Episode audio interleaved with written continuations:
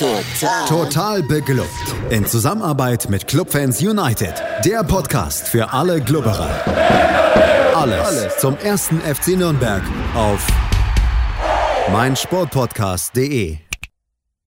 Herzlich willkommen zu einer neuen Ausgabe Total Beklubbt, dem Magazin über den ersten FC Nürnberg auf meinsportpodcast.de. Mein Name ist Felix Amrein und wie immer bin ich hier nicht alleine, sondern habe einen Gast an meiner Seite, dessen Stimme euch wohl vertraut ist. Und es ist die Stimme von Markus Schulz. Hallo Markus. Hallo Felix, hallo in die Runde.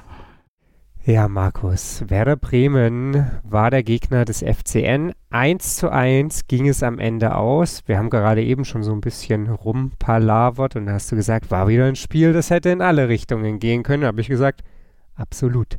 Und wir wollen darüber sprechen, wie das Spiel verlaufen ist und wir sprechen natürlich auch ein bisschen darüber, was jetzt die kommenden Wochen noch bereithalten für den ersten FC Nürnberg, denn das Saisonziel ist quasi in Sack und Tüten, wenn man auf die Tabelle schaut, sind es auf Platz 9 11 Punkte Vorsprung und wenn gleich das Torverhältnis quasi gleich ist, müsste schon mit dem Teufel zugehen, damit Jan Regensburg, die in der Rückrundentabelle übrigens auf Platz 16 stehen, den FCN jetzt noch abfangen. Also Haken hinter das Saisonziel und deswegen ist Träumen ab sofort mehr als erlaubt. Und ich kann vorweg schicken, in der total beklubbt Signalgruppe und auch gerade eben im Vorgespräch wird fleißig gerechnet.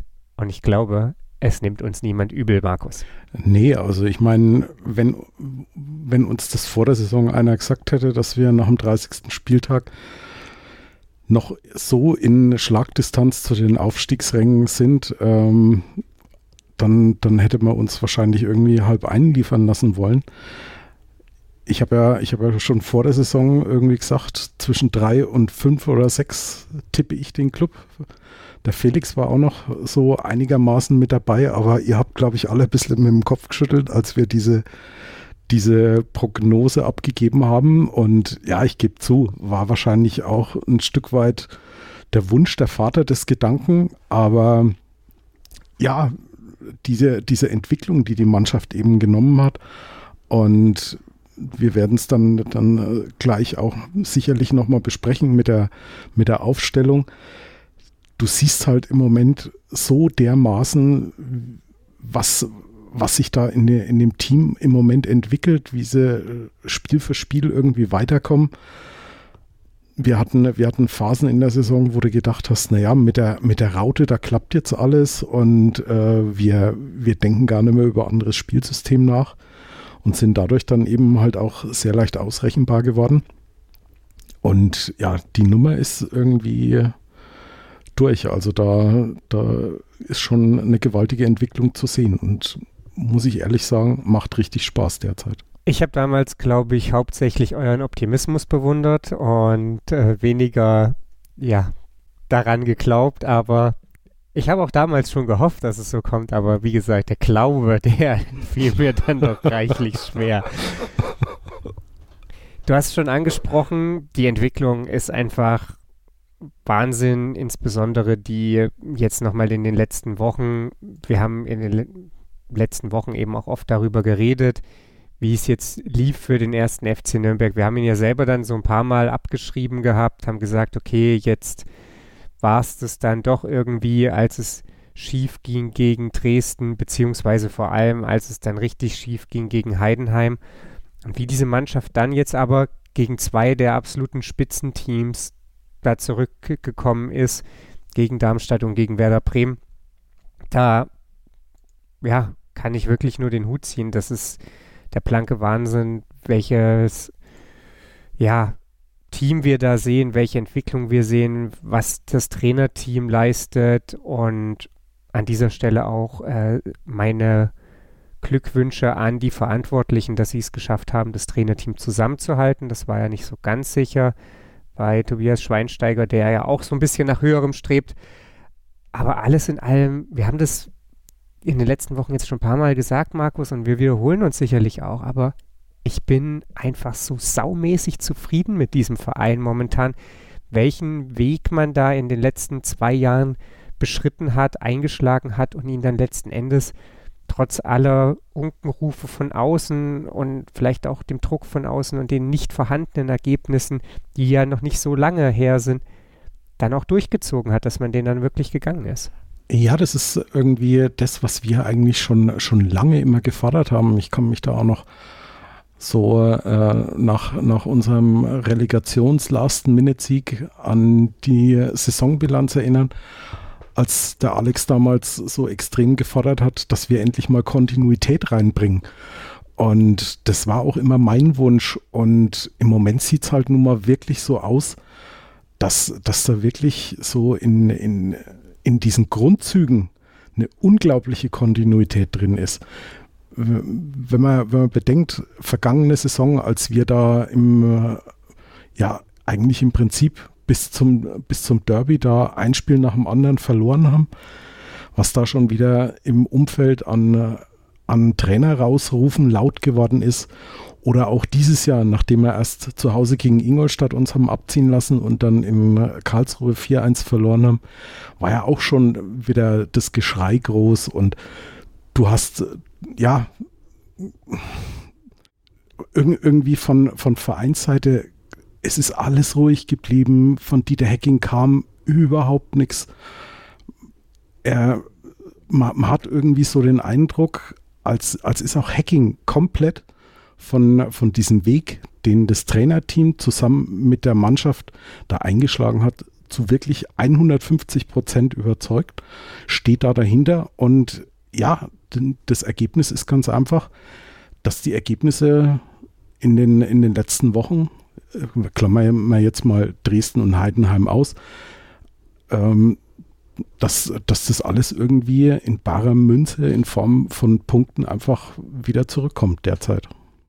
Und das ist ganz großartig, denn das sorgt überhaupt erst dafür, dass wir eben jetzt über diese Situation sprechen können, in der sich der FCM befindet. Platz 5, 50 Punkte nach 30 Spieltagen. Markus, du hast vorhin schon angedeutet, Aufstellung und damit auch Formation auf dem Spielfeld, großes Thema gewesen in diesem Spiel. Wir hatten vor ein paar Wochen ja die Länderspielpause und das Testspiel gegen Eintracht Frankfurt. Da wurde damals ein bisschen rumprobiert und so richtig, ja, wollte sich Robert Klaus dann danach nicht in die Karten gucken lassen. Das Spiel gegen Heidenheim stand ja dann an, ob diese Dreierkette denn auch was für die Liga sei. Und hat er gesagt, nee, das war jetzt mehr so Entwicklung und so weiter und so fort für Heidenheim. Ich glaube, er hat damals gesagt, für Heidenheim spielt es keine Rolle. Und jetzt hat er da relativ überraschend, ich glaube für Werder wie für uns, die Dreierkette ausgepackt. Asker Sörensen musste ja gelb gesperrt pausieren und auf einmal steht der Florian Hübner im Zentrum einer Dreierkette. Kilian Fischer verteidigt als rechter Wingman und Thailand Duman auf einmal als linker, wo man sich denkt, hui, auch eher nicht so das, was ich erwartet habe. Und generell haben wir eine Mannschaft gesehen, die zwar nur drei Wechsel gesehen hat, aber doch irgendwie ganz anders daherkam. Ja, für mich die, die enorme Überraschung war, dass wirklich äh, Handwerker sozusagen äh, der linke Teil unserer Dreierkette war. Also da hätte ich nun absolut nicht mitgerechnet. Also Dreierkette, ja, hätte ich mir eigentlich schon, schon immer mal vorstellen können. Allerdings wäre bei mir gefühlt äh, Hübner links, äh, Schindler zentral und, und Sörensen rechts. Oder, oder Hübner und, und Sörensen nochmal äh, vertauscht. Aber das wirklich Handwerker dann in dieser Dreierkette steht. Also da war, da war ich auch enorm überrascht. Bei Thailand Duman, dass der den, den linken Wingman gegeben hat, habe ich jetzt wiederum bei äh, Flo bei Clubfans United gelesen. Die Position kennt er ganz gut, weil er die wohl in, äh, beim BVB in der zweiten Mannschaft in der vergangenen Saison öfter mal gespielt haben soll. Aber alles in allem, ich war enorm überrascht, dass diese Aufstellung kam. Ole Werner anscheinend nicht weniger, weil Bremen ja in der ganzen ersten Halbzeit nicht so wirklich mit, mit unserem System da zurechtgekommen ist. Und durch diese, ja, massierte, durch dieses massierte Zentrum hinten und, und auch der enorm starken Leistung unserer beiden Sechser, Tempelmann und Kraus, haben, haben sie es zumindest auch geschafft, die, die beiden hässlichen Vögel komplett sozusagen leer ausgehen zu lassen. Die hatten zwar die ein oder andere Chance, aber wenn man bedenkt, dass sie zuvor, glaube 31 Tore zusammen gemacht haben für Werder in dieser Saison, muss man sagen, war ein geschickter äh, Schachzug und der ist komplett aufgegangen. Ja, lustig, wie unterschiedlich so Empfindungen sein können. Ich hätte Tim Handwerker tatsächlich gar nicht für so völlig utopisch da in so einer Dreierkette gehalten. Nicht nur, weil eben Asker Sörensen ja auch gar nicht spielen konnte, sondern weil ich ihm das irgendwie zutraue, weil ich irgendwie, das kann ich jetzt gar nicht irgendwie belegen, aber ich habe das Gefühl, er hat gerade, wenn wir dann mitunter schon mal hinten so ein bisschen angefangen haben, Beton anzurühren, dass er dann immer mal so ein bisschen mit ins Zentrum reingezogen wurde. Aber das ist vielleicht auch nur, nur Empfinden und gar keine Wahrheit. Also für mich zumindest nicht so gänzlich überraschend. Und in einer Mannschaft voller Zwerge ist Tim Handwerker mit 1,82 Meter fast noch als kopfballstarker, kopfballstarker Zentrumsspieler zu gebrauchen. Von daher vielleicht eben die richtige Position dann für ihn. Du hast gesagt, generell dieses Herangehen gegen Füllkrug, gegen Duxch natürlich ja, eins, das das sich angeboten hat, das aber eben dann auch überraschend kam für Ole Werner wie für uns. Und das muss man aber eben am Ende des Tages auch sagen, absolut richtig gewählt war von Robert Klaus und Co. Und das, ich denke, schon maßgeblich für diesen Punktgewinn am Ende mitverantwortlich war, wenn ich insbesondere spulen wir jetzt mal ein bisschen vor, machen wir es mal ein bisschen anders als sonst, Markus. Gerade wenn ich so auf diese zweite Halbzeit schaue, wo Bremen gedrückt, gedrückt, gedrückt hat, aber eben trotzdem fast keine Gefahr erzeugen konnte. Ja, das ist es eben. Also sie haben nicht wirklich irgendwie die, die, die zwingenden Chancen rausgearbeitet. Klar, sie haben, sie haben uns mit zunehmender Spieldauer immer mehr in die eigene Hälfte hinten eingeschnürt. Der Druck ist immer größer geworden, aber halt nur bis zum 16er. Das war jetzt nicht irgendwie, dass da ein, ein großes Chancen, äh, Feuerwerk irgendwie war und äh, Martinia enorm über sich hinausgewachsen ist und ein Ding nach dem anderen sozusagen um den Pfosten gelenkt hat, sondern die, die Chancen sind halt gar nicht wirklich erst zustande gekommen. Und wirklich, wirklich dieses, dieses Abwehrbollwerk überwunden haben sie eigentlich nur mit diesem, mit diesem einen Pass von, ich glaube, äh, war das Groß, der diesen, diesen Ball auf, auf Weiser dann gespielt hat. Der war natürlich wirklich enorm stark. Nee, Friedel war es, glaube ich. Friedel war es, ja. Friedel war es. Ähm, das war natürlich ein enorm großartiger Pass. Und äh, Weißer hat es auch gut gemacht, hat sich im, im äh, richtigen Moment gelöst, aber auch das hätten wir verteidigen können. Ich möchte jetzt den, den armen Thailand Duman nicht irgendwie an die, an die Wand stellen und als Alleinschuldigen dann hinmachen. Aber er ist einfach zu früh stehen geblieben, hat den Reklamierarm hoch an, anstatt dass er einfach Weiser weiter gestört hätte. So wie es im Gegenzug die Bremer Verteidiger eben mit äh, in den beiden Kontersituationen mit Lukas Schleimer gemacht haben. Und ja, unterm, unterm Strich hätte sich Bremen wirklich an, an, diesem, an diesem Sonntag nicht beschweren dürfen, wenn sie die Heimniederlage kassiert hätten. Auch ja, ich sag's nochmal, trotz dieser drückenden Überlegenheit in der, in der zweiten Hälfte, aber sie konnten ihr, ihr Spiel nicht wirklich entfalten. Und das war wirklich ein enorm gelungener taktischer Schachzug vom Trainer. Du sprichst es an, also da war nicht so viel Gefahr da. Da gab es in der zweiten Halbzeit, bleiben wir einfach dort, eigentlich ich würde sagen, drei richtig große Chancen, die Werder hatte. Das eine war in der 64. Minute das von dir angesprochene Tor durch Weiser. Und da muss man, finde ich, auch schon nochmal sagen, das ist natürlich ein Pass, den Friedel da spielt. Den spielen auch nicht so viele in der zweiten Liga. Ne? Und er startet natürlich auch noch im perfekten Moment. Klar, Dumann, der macht da kurz mal so einen kleinen Powernap in der 64. Aber dass Friedl eben genau die, diese Situation richtig liest. Handwerker rückt das bisschen raus, dadurch geht dieser Raum da auf, der vorher immer zu war und er spielt den Ball da eben genau rein und Weiser kriegt den dann auch noch und ich habe sogar das Gefühl, kann ich mich jetzt aber gar nicht so perfekt dran erinnern, dass Martin ja irgendwie sogar fast noch ein bisschen dran ist, aber er kriegt ihn halt nicht so richtig und dann ist das Teil halt drin. Und dann gibt es zehn Minuten später den, den Distanzschuss von Schmidt, wo Martin ja dann wirklich gut pariert. Und in der 87. Minute, da knacken sie tatsächlich nochmal das Abwehrbollwerk, als Duck dann da gegen die Latte köpft. Und das ist es unterm Strich aber eben auch gewesen. Und ich finde, das ist, wird, wird so mega deutlich, wenn man sich einfach anschaut, es gibt ja diese 19 zu 7 Schüsse, die in diesem Spiel rumgeistern, aber es sind halt 7 zu 5 Schüsse aufs Tor. Und das zeigt einfach, wie gut wir es Werder, ja, erschwert haben, überhaupt in, in richtig gute Abschlusssituationen zu kommen, die dann auch aufs Tor gehen, beziehungsweise wie gut wir das Zentrum eben dann auch zugemacht haben, wie, wie gut wir schlicht und ergreifend einfach verteidigt haben. Ja, also es war für mich ein, ein wirklich ein absolut hervorragendes Auswärtsspiel, was die Mannschaft da abgeliefert hat.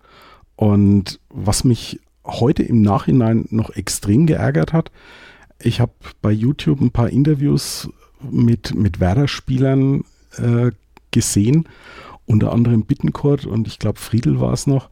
Und die haben beide irgendwie was, was rumfantasiert, so von wegen, äh, ja, der Club hat sich sozusagen mit elf Mann hinten reingestellt und hat, hat einfach nur Bremen den Ball überlassen. Da muss ich dann wirklich sagen, die haben da irgendwie eine komplett falsche Wahrnehmung gehabt. Oder, oder geht es nur mir so, dass ich da die, die, die falsche Wahrnehmung hatte? Also in der, in der ersten Halbzeit habe ich gar nichts davon gesehen. Der Club hat die, die Bälle hoch nach vorne gespielt, hat äh, dann enorm gedrückt und versucht dann die, die zweiten Bälle zu bekommen. Und Werder hat einfach immer und immer wieder Probleme gehabt, den Ball überhaupt nach vorne zu bringen. Und es hatte für mich überhaupt nichts damit zu tun, dass der Club nicht spielen wollte oder, oder sich irgendwie komplett hinten reingestellt hat, sondern das war einfach nur geschickt gemacht. Und ja, Bremen war irgendwie einfach nicht in der Lage, dass sie, dass sie ihr Spiel entsprechend aufziehen. Und vor allem waren sie nicht in der Lage, entsprechend ihre, ihren Sturm mit Füllkrug und Duxch, die ja eigentlich eine enorme Wucht haben. Man hat es ja im, im, Hinspiel in Nürnberg gesehen. Äh, die haben sie einfach nicht, nicht in Position gebracht. Und ja, 7 zu 5 Schüsse aufs Tor. Das kommt hin. Und wie, wie du es ganz am Anfang schon angesprochen hattest, gefühlt die, die besseren Chancen hatte für mich trotzdem der Club. Also wenn ich an die, an die zwei Konternummern denke von, äh, von Lukas Schleimer, wenn, wenn du da jetzt irgendwie, das Thema zieht sich ja auch schon irgendwie durch die ganze Saison, wenn wir da irgendwie den eiskalten Torjäger haben, der macht alle zwei rein und dann steht es 3 zu 0 für uns und dann, und dann ist das Ding komplett durch, ne? Und ich möchte, ich möchte Lukas Schleimer überhaupt keinen Vorwurf machen, um Gottes Willen. Wenn man bedenkt, der Junge war gefühlt, ja, noch, noch Mitte der, der Hinrunde ganz weit weg vom Team und äh, hat in der Regionalliga gespielt. Und was der in den in den letzten paar Monaten für einen Sprung nach vorne gemacht hat. Also wirklich Chapeau. Ich greife erstmal die Aussage der beiden Werderaner auf. Das ist, glaube ich, so ein bisschen der Fluch des Nachspielinterviews. Ich glaube, wenn ich die zweiten 45 Minuten gerade in den Beinen gehabt hätte, dann hätte mir jemand ein Mikro unter die Nase. Dann hätte ich als, als Werder-Spieler, glaube ich, was Ähnliches erzählt. Also ich glaube, das ist dann vielleicht einfach wirklich so ein bisschen dem Moment geschuldet rückblickend wissen die auch, dass, dass diese Aussage nicht zu 100% stimmt, weil ich sehe das schon auch so wie du. Diese zweiten 45 Minuten, da ist es schon irgendwie mein Eindruck gewesen, dass eigentlich fast nur noch Werder spielt. Das hat ja Robert Klaus auch nach dem Spiel dann gesagt. Da stehen die Clubspieler einfach zu tief und kriegen dann gar keinen richtigen Zugriff mehr auf diese Partie. Wir verteidigen das gut, ja, aber wir, wir reagieren eigentlich nur noch. Wir agieren fast gar nicht mehr. Und ja, wir haben die Riesenchance aufs 2-0 in der 54. Minute als, oder in der 53. Minute, als Schleimer da im 1 gegen 1 zum zweiten Mal ein paar Flenker scheitert. Aber so viel mehr Chancen haben wir halt dann über diese komplette zweite Halbzeit nicht. Es gab noch diese kurze Phase nach der 65. Minute, würde ich sagen, also direkt eigentlich nach dem Ausgleich, wo zum einen Köpke das Abseitstor erzielt, das nicht diskutabel ist, wo man dann das Gefühl hat, okay, da machen sie jetzt nochmal kurz ein bisschen mit, wollen auch nochmal ein bisschen Fußball spielen, aber das war dann eben auch sehr, sehr schnell wieder vorbei. Insofern, ja, würde ich diese Aussagen gar nicht so mega hochhängen. Die ersten 45 Minuten, da sprechen wir gleich nochmal ausführlicher. Da war es definitiv nicht so, dass der Club in dem Sinne gar nicht am Spiel teilgenommen hat, wenn gleich das sicherlich eine Art und Weise war, die Bremen nicht geschmeckt hat. Und ja, die Geschichte mit dem Knipser, du hast es angesprochen, alte Story und lass uns doch mal kurz über diese, diesen Konter von, von Lukas Schleimer reden. Muss er wenigstens nicht einen von beiden machen, Markus? Ich meine, ja, klar, er kam da ein bisschen wie Phönix aus der Asche, war gefühlt schon abgeschrieben von allen Seiten, haben wir jetzt auch schon ein paar Mal erzählt. Und jetzt ist er auf jeden Fall erweiterter Stamm, schwankt da irgendwo zwischen halt unorthodoxem Spiel und wirklicher, also und damit wirklicher Bereicherung für den FCN und eben auch solchen Situationen, wo du dir denkst, oh Mann, ey, einer von beiden, der dürfte dann halt doch mal drin sein. So geht es zumindest mir. Wenn ich mir den psychologisch wertvolleren aussuchen dürfte, dann würde ich, glaube ich, sogar den in der 53. nehmen. Aber ja, ist es dann vielleicht auch, auch das, was ihm dann einfach so ein bisschen fehlt, warum er im Sommer vielleicht fast weg war? Ja, also bin ich, bin ich komplett bei dir. Und es, es muss ja einen Grund gegeben haben, warum er in der, in der, in der dritten Liga, ich glaube bei, bei Saarbrücken war er, oder? Ich glaube auch, ja. Ja, war, warum er da nicht funktioniert hat. Ich meine, ähm, er, er, er muss wohl auch, auch sehr an seiner Einstellung gearbeitet haben, aber auf der anderen Seite muss man halt dann sich das wirklich mal eingestehen, wenn er jetzt so ein, so ein Stürmer wäre, der diese, diese beiden Buden äh, da gemacht hätte, ich glaube, dann würde er auch nicht mehr lang bei uns spielen, ne? weil er ist halt, er ist halt so ein unfassbarer Instinktfußballer und wenn, wenn der jetzt noch irgendwann kaltschneuzig im, im Abschluss wird, ich glaube, da würden wir ja schon, schon fast Angst, weil äh, das wäre ja fast zu schön, um wahr zu sein. Ähm, ich, bin, ich bin bei dir, einen, einen von beiden sollte er schon machen. Ähm, Gerade der zweite, der wäre halt wirklich zu einem, ja, wie, wie sagt man immer so schön, äh, zum, zum denkbar günstigsten Zeitpunkt gewesen. Äh, Bremen kam mit ziemlich viel Druck aus der Kabine raus und dann mitten in diese Druckphase von Bremen das 2 zu 0 zu machen. Ich glaube, da hätten sie dann irgendwie nimmer wirklich den Schalter dann nochmal umlegen können. Aber was, was man auch noch unbedingt ansprechen muss, ist bei seiner ersten Konterchance dieser unfassbare Pass von Nikola Dovedan. Ne? Ähm, man, man, muss sich jetzt mal eins vor Augen halten. Nikola Dovedan weiß noch nicht, wo er im Sommer spielt. Man hat sich geeinigt, dass der Vertrag in Nürnberg nicht verlängert wird. Ich habe schon Spieler gesehen, die sich da enorm haben hängen lassen, aber irgendwie wird er gefühlt von Spiel zu Spiel gefährlicher. Den Elfmeter enorm kaltschneuzig reingemacht und wie er, wie er da bei dieser ersten Konterchance in der, in der ersten Halbzeit erstmal den Ball festmacht, seinen Gegenspieler äh, aussteigen lässt und dann wirklich den, den Ball fast schon Millimeter genau Lukas Schleimer in den, in den, in den Lauf spielt, das war schon, war schon echt groß. Was, was ich irgendwie auch bei, beim fünften oder sechsten Mal, wie ich mir die Szene angeguckt habe, nicht wirklich entdecken konnte. Ich hatte so den Eindruck, als kriegt Lukas Schleimer im, im Laufduell, bevor er seinen Abschluss macht, hinten noch so, ein, so einen kleinen Schubs in den Rücken und kommt dadurch ein bisschen aus dem Tritt. Das sah man dann in der, in der Wiederholung dann nicht, aber wenn man, wenn man wirklich das Spiel in der Totalen sieht, hat, hatte ich jedes Mal wieder so den Eindruck und ja, beim, bei der ersten Szene muss man halt auch wirklich sagen, Pavlenka hat er, hat er schon wirklich echt großartig auch reagiert. Und unterm, unterm Strich, schade, dass nicht einer von beiden drin war. Da hätte sich Lukas Schleimer wirklich zum, zum Helden von Bremen küren können am Sonntag.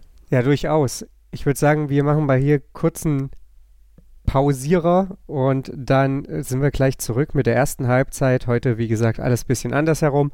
Vielleicht auch andersrum eben wie die Werderaner Erwartungen an dieses Spiel. Schatz, ich bin neu verliebt. Was?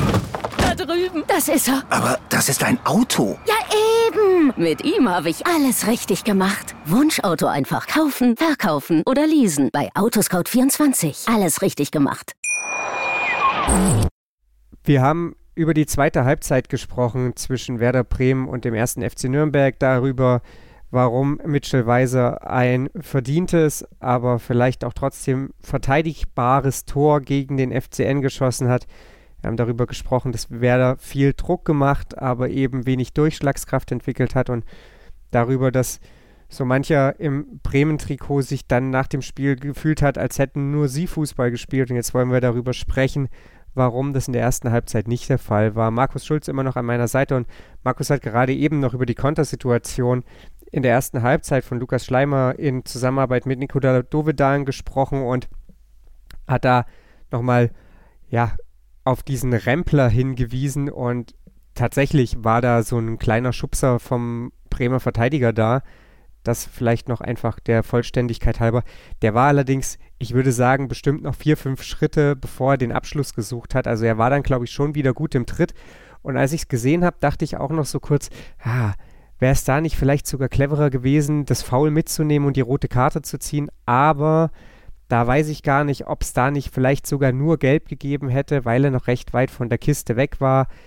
Die anderen Verteidiger standen zwar noch hinter ihm, aber auf der anderen Seite auch wieder recht weit weg. Schwierige Nummer. Alles in allem bin ich eigentlich auch ganz froh, dass er stehen geblieben ist und den Abschluss gesucht hat.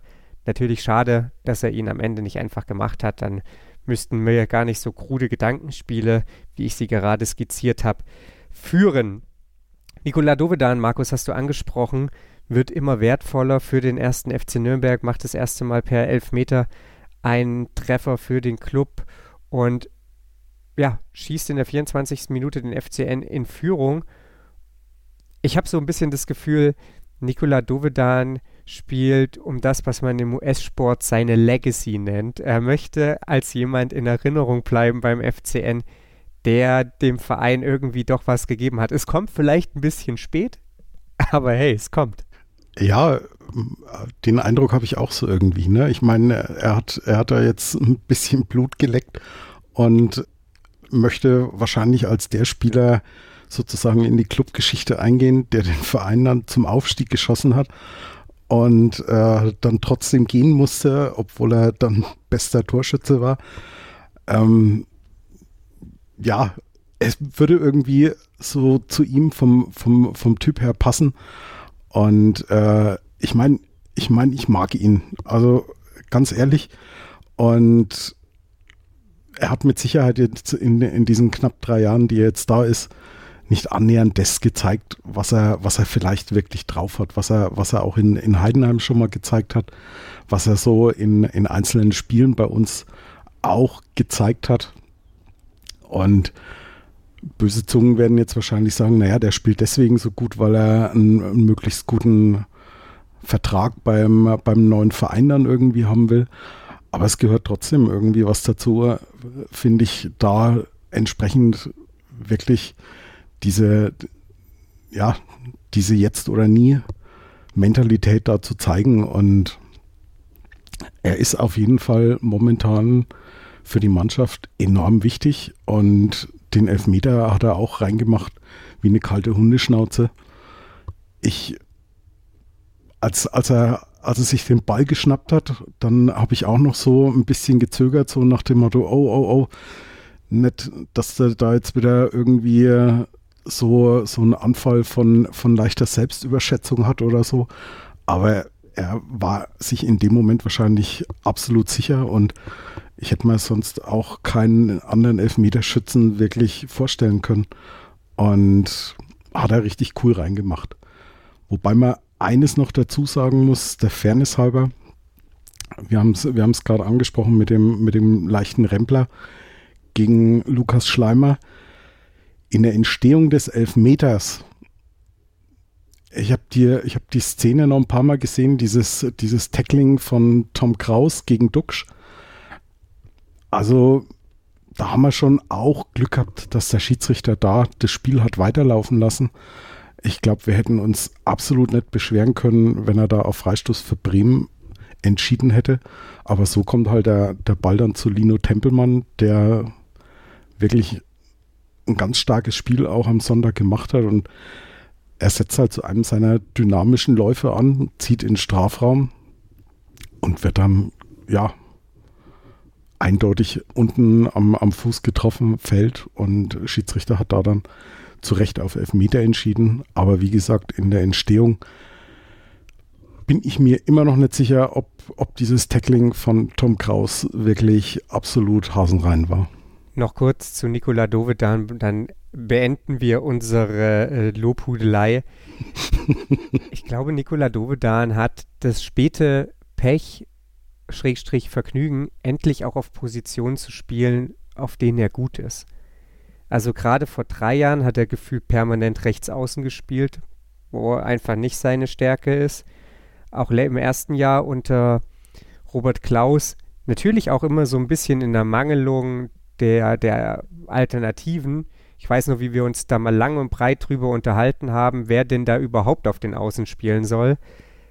Auch da hat er sehr viel links außen, rechts außen gespielt. Diese Saison spielt er entweder immer im Sturm oder irgendwo zumindest in, in direktem Dunstkreis. Also Jakob sagt ja immer, Nikola Dovedan ist ein Abschlussspieler und damit hat er recht. Und Robert Klaus setzt ihn jetzt so ein und fördert natürlich damit seine Stärken und dass dann natürlich an der Stelle sicherlich ein Teil der Erklärung, warum es jetzt bei ihm läuft. Und ganz ehrlich, wenn der so gut spielt, weil er einen guten Vertrag haben möchte, ja, wer wäre ich denn, ihn dafür zu verurteilen? Also, insofern, alles gut bei Nikola Dovedan. Ich bin absolut bei dir, dass wir uns nicht hätten beschweren dürfen, wenn dieser Elfmeter durch VAR, whatever, zurückgenommen wird, denn wenn das auf der Gegenseite passiert, dann schimpfe ich hier wie ein Rohrspatz, warum dieses Foul nicht gepfiffen wird. Da und, schimpfen wir, glaube ich, alle wie Rohrspatzen. Ja, das stimmt schon. Und ich bin sehr, sehr froh, dass Fußball eben kein gerechter Sport ist. Denn so sehr das ein Foul ist, so wenig wäre es in der zweiten Halbzeit Handspiel von Christopher Schindler gewesen. Das war ja, ich glaube, irgendwie so ich glaube sogar noch nach dem 1-1, wenn ich es jetzt irgendwie noch so richtig im, im Kopf habe. Ich krieg's nicht mehr so ganz zusammen, in welcher, welcher Minute das war, wo ihm der Ball da so ganz seltsam an die Hand springt, die Hand aber so halb hinterm Körper ist. Ich glaube, es war, na, 55. Minute war es. Äh, es war noch vor dem, vor dem 1-1. Wenn, wenn dann die oft zitierte ausgleichende Gerechtigkeit im Fußball wirklich ein Ding wäre, dann hätte es da wahrscheinlich Elfmeter gegeben und dann hätte ich noch viel mehr wie ein Rohrspatz geschimpft. Aber ja, so, so war es dann am Ende nicht. Also ich glaube schon auch, dass Tom Kraus, ich glaube, das erste, im ersten Moment ist dieses Tackling okay, aber er, er trifft halt mindestens so viel Gegenspieler, wie er, wie er Ball trifft und er zieht halt im letzten Moment dann auch hinten, äh, nachdem er vorne den Ball gespielt hat, zieht er so hoch, äh, ne? Zieht er nochmal hoch ja. und, und also Wäre es gegen Clubspieler gewesen, hätte ich auch gesagt, äh, Schirida musste pfeifen. Ja, also sehe ich auch so. Ich muss auch sagen, dass ich mache da dem Schiedsrichter lustigerweise jetzt trotzdem gar keinen großen Vorwurf, Christian Dingert, und das nicht nur, weil er für den Club gepfiffen hat, sondern weil er er hat halt generell super großzügig gepfiffen und das kam uns jetzt in dem Moment natürlich dann zugute, dass daraus dann ein Tor entstanden ist. Das, das steht dann da auf dem anderen Blatt und man muss halt auch noch sagen, und das glaube ich darf dann jetzt auch nicht unter den Tisch fallen, Lino Tempelmann nimmt dann da Tempo auf, aber er lässt wie viele, ich weiß nicht, ich habe nie durchgezählt, du vielleicht vier, fünf Bremer stehen. Also es gab ja durchaus noch die Möglichkeit, dieses Tor zu verhindern. Ja, also ich denke, ich denke, dass es, dass es bestimmt fünf, fünf Gegenspieler waren. Und der fünfte trifft ihn dann halt unten am Fuß. Und das, das sind halt genauso die, die Szenen, die Lino Tempelmann einfach entgegenkommen. Er sucht diese Situationen aber auch, ne? Der, der, der scheißt sich dann nichts. Äh, auch, auch wenn er sieht, dass er da vielleicht in, in zwei, drei Mann dann irgendwie reinläuft. Aber er versucht das Ganze mit seiner Dynamik zu lösen. Und Bremen hat sich, ja, die sind irgendwie in, in keinen Zweikampf vorher reingekommen. Erst dann, als er im Strafraum war und ja, unterm, unterm Strich gab es dann halt diesen Elfmeter. Und für mich keines, keinesfalls so, dass die, dass die Führung irgendwie aus heiterem Himmel gekommen wäre. Naja, vielleicht aus heiterem Himmel schon, aber mit Sicherheit nicht unverdient war. Ja, ich glaube, genau so würde ich es würd unterschreiben. Das war jetzt ja nicht so, dass wir davor irgendwie mal eine Chance richtig gehabt hätten. Also da gab es so einen Abschluss von Fischer, glaube ich, ein paar Minuten vorher. Das, da tue ich mir aber schwer, das überhaupt Chance zu nennen. Und wir hatten, hatten auch so Situationen, wir, wir hatten so Situationen, die waren so in der Entstehung begriffen, aber da war nichts wirklich, worüber sich jetzt auch zu reden lohnen würde. Gleichzeitig ist, muss man auch sagen, bei Bremen nicht viel zusammengegangen in diesen ersten 20, 25 Minuten. Aber du hast angesprochen, das war nicht gänzlich unverdient, zwar vielleicht überraschend, aber man hat sich das schon so ein bisschen erarbeitet. Wahnsinn wirklich halt, und du hast es vorhin schon mal angesprochen, wie Robert Klaus es jetzt in diesen letzten beiden Spielen auch geschafft hat, dann die Mannschaft auf den Gegner einzustellen und dann eben auch eklig für den Gegner zu machen. Also Ball weit rausschlagen, Bremer Dreierreihe bekommt die Pille, muss dann von hinten raus aufbauen und wir pressen halt mit diesem Dreiergespann aus Dovedan, Möller-Daly und Schleimer sofort vorne drauf. Ich weiß nicht, ob ich mich an ein Spiel erinnere, in dem wir in dieser Saison auch über Zeit, also wir haben das immer mal gemacht, aber wirklich auch über eine lange Zeit so extrem hoch standen, wie wir es in diesem Spiel getan haben.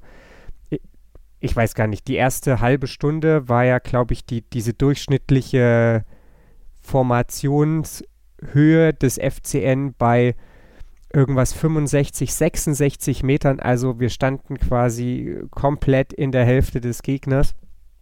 Und das ist, das ist schon Wahnsinn. Und auch diese Aggressivität, mit der man da draufgegangen ist, mit der man dann Bremen das Leben unfassbar schwer gemacht hat, sich selber dann eben kurze Wege zum Tor erarbeiten wollte. Das war schon gut. Das war einfach, einfach ein schöner Ansatz. Das ist jetzt nicht die, die feinste Art, Fußball zu spielen. Und der FCN ist im Moment eben in, in der Lage oder in der Situation, dass wir jetzt sagen, okay, wir haben hier verschiedene Ansätze, mit denen wir uns gut auf den Gegner einstellen können, ohne dass wir vielleicht unser Spiel mit dem Ball durchdrücken müssen. Aber das funktioniert, es ist flexibel, es ist variabel. Wir haben vorhin über die Aufstellung geredet. Das sind wieder viele kleine Puzzleteile, Markus, die am Ende ein gutes, großes, stimmiges Gesamtbild abgeben. Absolut. Also ich, ich kann mich ehrlich gesagt auch überhaupt nicht an, an Trainer in den letzten Jahren erinnern, der, der wirklich so viel unterschiedliche Formationen aus dem Hut gezaubert hat, die dann auch alle irgendwie funktioniert haben. Klar langt er auch mal mit einer Aufstellung daneben und äh, nimmt es dann aber auch auf seine Kappe und, und findet dann nicht irgendwie großartig Ausreden. Und man muss halt auch sagen, nur wer was probiert, macht Fehler und wer nichts probiert, der wird aber auch nie großartig erfolgreich sein. Und ich glaube, Robert Klaus ist da schon äh, zusammen mit seinem Trainerteam, also die, man, man sagt zwar immer nur Robert Klaus, aber ähm, seine Groß, äh, Tobi Schweinsteiger und äh, Steinmetz, die gehören da schon auch mit dazu die machen da schon, schon einen richtig guten Job und das sind, das sind positiv Fußballverrückte, die sich, die sich wirklich was einfallen lassen und es aber auch schaffen, diese die, die Mannschaft damit nicht zu überfordern, sondern, sondern es auch wirklich schaffen, die, die nötige Mentalität in das Team mit reinzubringen. Also wenn du, wenn du dich nur an die, an die Szene erinnerst, als Tempelmann durchgeht und dann seinen, seinen Elfmeter kriegt, wie, der, wie der dann die, die, die Faust dann hebt, so nach dem Motto, yes, und als wäre das Spiel gewonnen und du, du siehst halt, dass die, dass die wirklich mit Haut und Haar im, im Moment einfach brennen. Die sind sich äh, ihrer, ihrer großen Chance bewusst und haben auch das, das nötige Selbstvertrauen. Trotz der Rückschläge, die immer wieder mal kommen und so weiter. Aber das ist schon auch was, was diese, ja, das Trainerteam hat da, hat da schon einen deutlichen Anteil an dieser ganzen Situation. Da muss ich nichts dagegen oder dazu sagen, weil das glaube ich, einfach genau so stimmt. Markus, wir haben vorhin, bevor wir angefangen haben aufzuzeichnen, schon so ein bisschen darüber geredet, wie wir dieses Spiel jetzt in Gänze bewerten. Und ich glaube, wir müssen gar nicht so viel mehr über das Spiel selbst sagen, weil es tatsächlich einfach so ist, dass wir, ohne uns jetzt hier in Details zu verlieren, glaube ich, das Wesentliche der, der Partie schon zusammengefasst haben. Bist du zufrieden mit dem 1 zu 1 gegen Werder oder hast du das Gefühl, da wäre irgendwie sogar vielleicht noch ein Tick mehr drin gewesen. Das ist eine verdammt gute Frage. ich, ich kann dir das gar nicht so, so wirklich frei raus beantworten. Wir haben wir es vorhin schon gesagt, irgendwie war da wieder alles drin. Ne? Ich meine, wir gehen 1-0 in Führung, haben durch zwei Konter die Möglichkeit, einmal in der ersten Halbzeit und einmal ja, acht Minuten nach Wiederanpfiff äh, da noch einen draufzusetzen dann, dann ist das Ding durch und wir, wir, wir fahren mit drei Punkten wieder nach Hause. Genauso gut kann es dir aber auch passieren, dass der Kopfball von Duxch in der 87. Minute eben nicht an die Latte knallt, sondern, sondern reingeht und ja, dann, dann stehst du mit null Punkten da. Und dann wären wir, glaube ich, aus dem Aufstiegsrennen komplett raus gewesen. Und so denke ich, ja, der, der Punkt ist unterm Strich ein gerechtes Ergebnis. Die erste Halbzeit ging für meinen Dafürhalten an uns. Die zweite Halbzeit ging ohne Wenn und Aber an Bremen. Aber die haben sich nicht wirklich irgendwelche großartigen hundertprozentigen Chancen da herausgearbeitet. Und wenn man, wenn man das so gegeneinander ein bisschen abwägt, kann man, glaube ich, mit dem, mit dem Punkt leben. Aber so, ne, die, dieser, dieser, dieser kleine Mann auf der Schulter sagt mir halt, ey, wie geil wäre das gewesen, in, in Bremen zu gewinnen und wir wären wirklich so dermaßen mitten im Geschehen gewesen. Ähm, aber dann, dann wären wir vielleicht nimmer, nimmer dieser erste Jäger. Ne? Und äh, wer, wer weiß, wie, wie, wie das Ganze dann äh, weiterlaufen würde. Und von daher ja, 1-1 ist okay. Wie, wie, wie siehst du es? Ist es für dich äh, verloren, verlorene Punkte, äh, ein glückliches Unentschieden? Ich habe das Gefühl, dass es erstmal, also das, das neutrale, der neutrale Blick auf dieses Spiel sagt 1-1 ist das absolut gerechte Ergebnis aus genau den Gründen, die du gesagt hast. Wir haben zwei Riesenchancen, Chancen, die neben dieser Weiser-Chance wahrscheinlich die größten Chancen im Spiel sind. Wenn wir eine davon machen, dann steht es 2-0. Insbesondere wenn wir die zweite machen, dann bin ich mir schon recht sicher, dass es für Bremen sehr, sehr schwer wird an diesem Nachmittag, da überhaupt noch was zu holen.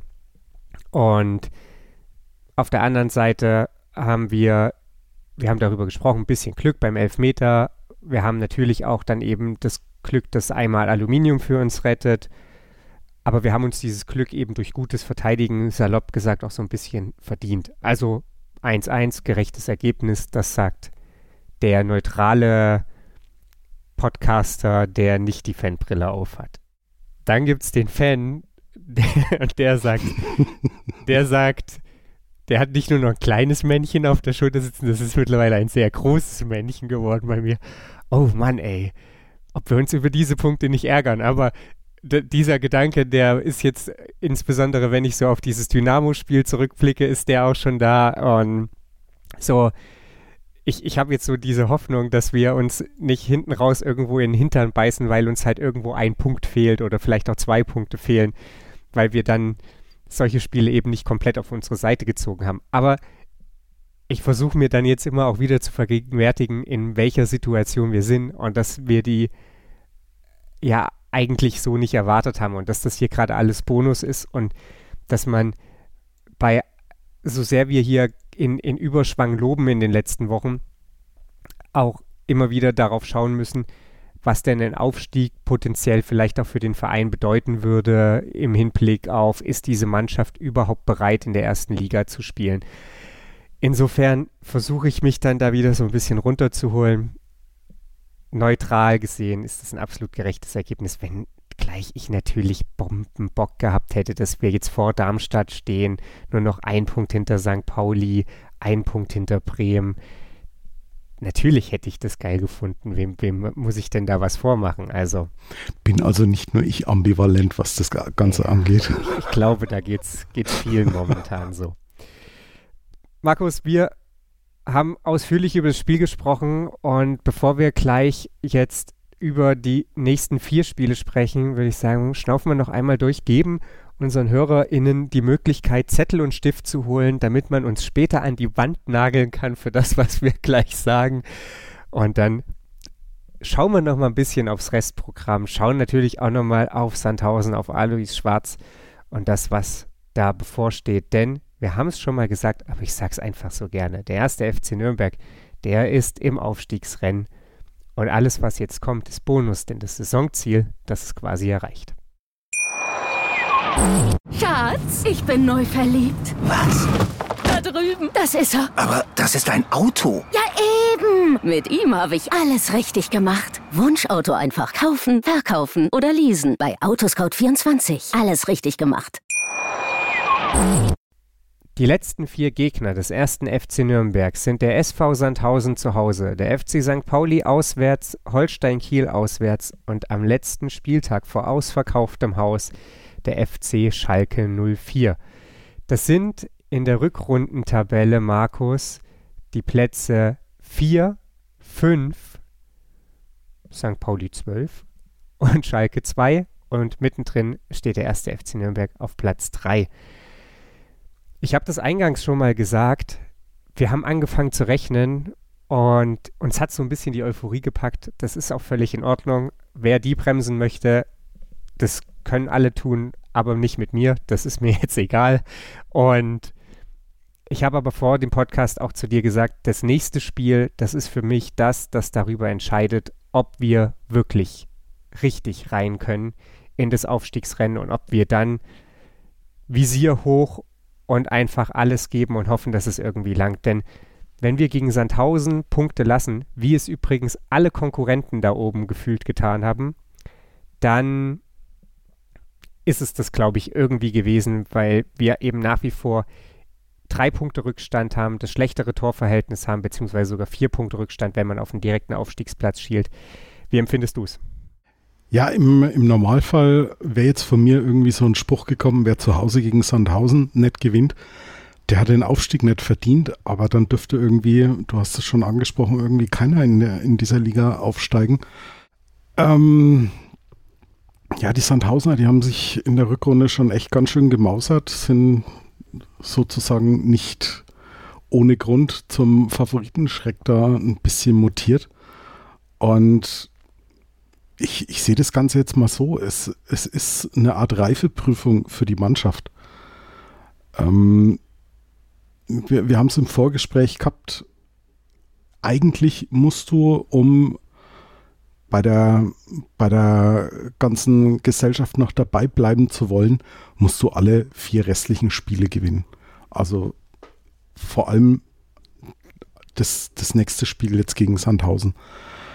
Ähm, das wird, denke ich, somit der größte Brocken auch werden. Auch wenn sie vom, vom Namen her jetzt vielleicht nicht so das große hermachen. Aber du musst gegen Sandhausen Lösungen finden. Und kannst dann eben nicht äh, Dreierkette, äh, Vierer defensives Mittelfeld aufbieten, sondern du musst wirklich versuchen, das Spiel aufzuziehen.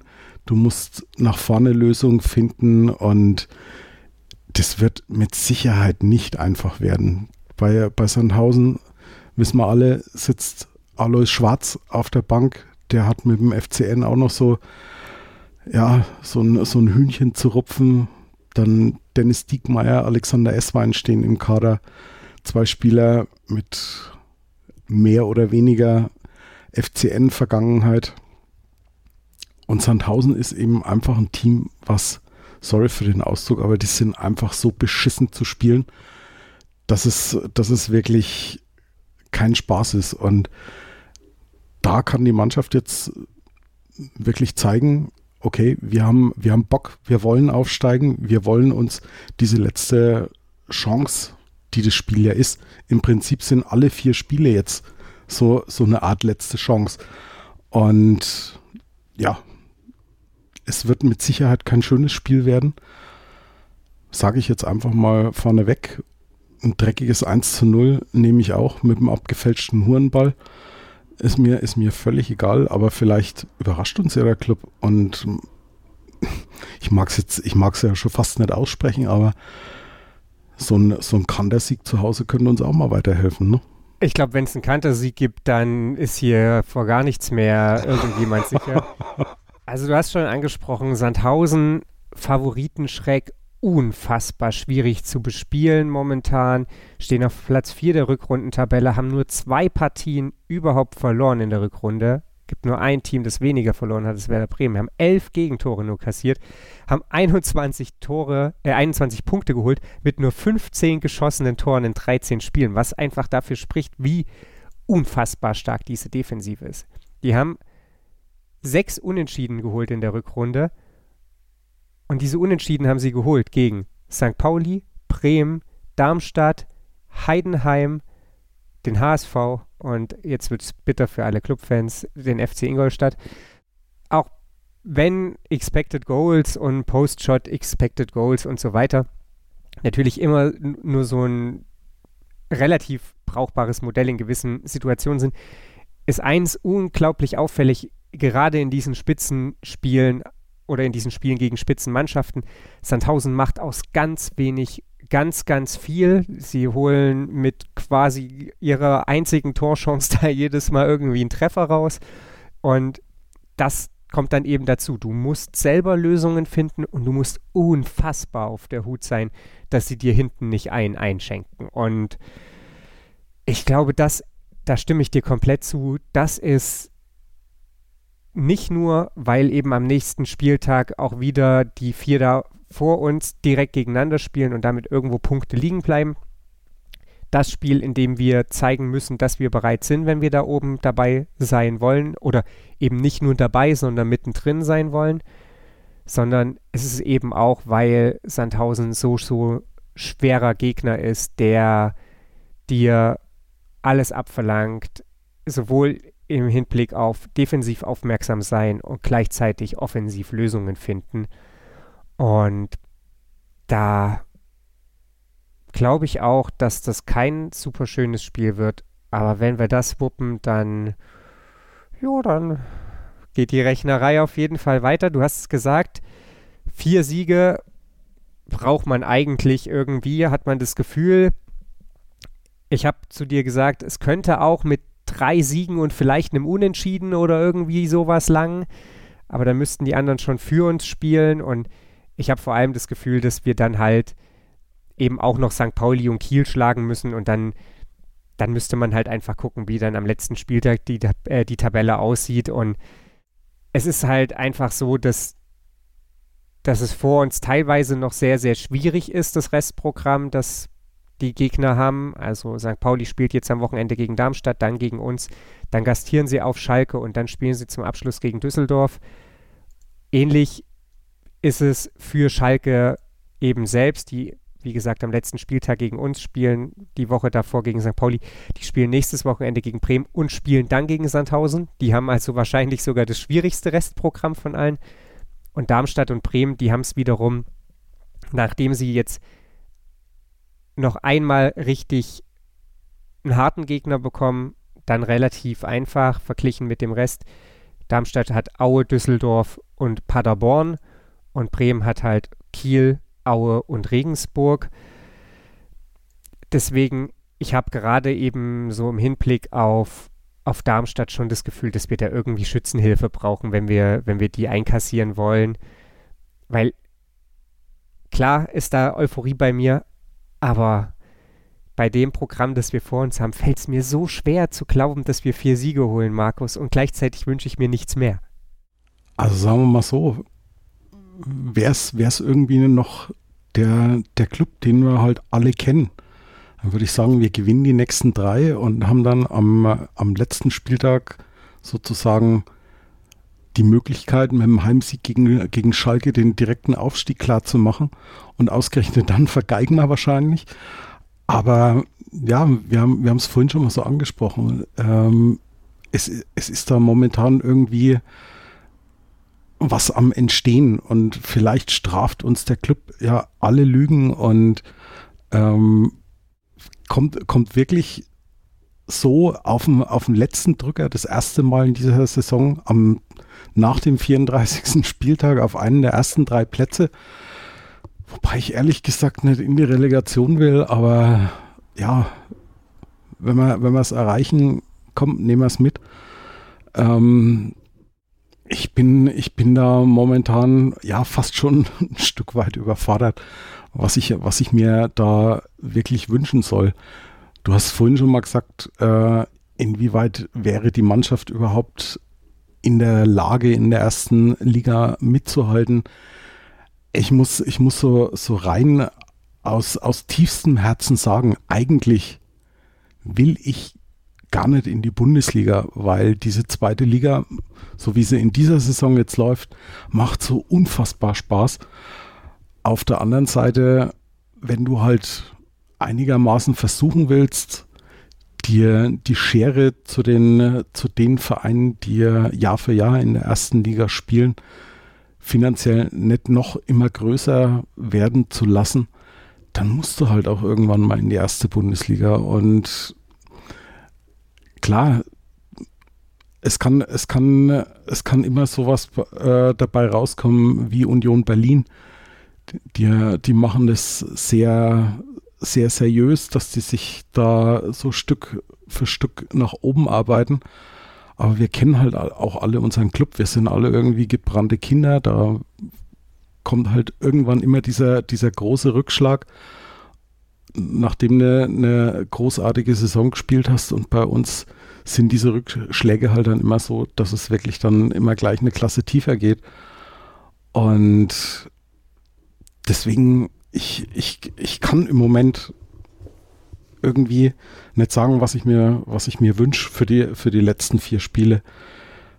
Unterm, unterm Strich wäre es schon großartig, da aufzusteigen, aber mir graut es dann im Zweifelsfall auch vor Liga 1, dass wir vielleicht, wenn es blöd läuft, ein ähnliches Schicksal erleiden wie die Grün-Weißen aus der, aus der Westvorstadt.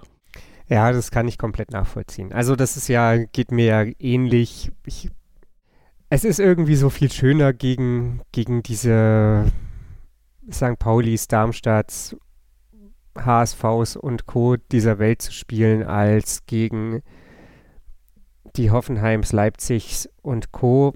Und dazu halt so Vereine, von denen du weißt, dass die eh in 100 Jahren nicht mehr deine Kragenweite werden. Und ich, ich fühle das schon sehr. Auf der anderen Seite gönne ich diesem, dieser Mannschaft so den Erfolg. Ich habe gerade eben mal noch so ein bisschen durchgetippt. Es gibt so ein paar Szenarien, in denen Schalke schon vor dem letzten Spieltag aufgestiegen sein könnte dann könnte man ja hoffen, dass Terodde und Co. schon, schon nicht mehr so, so viel Bock haben. Aber da zitiere ich gerne Simon Strauß, wann hat Schalke je was für den FCN getan an letzten Spieltagen?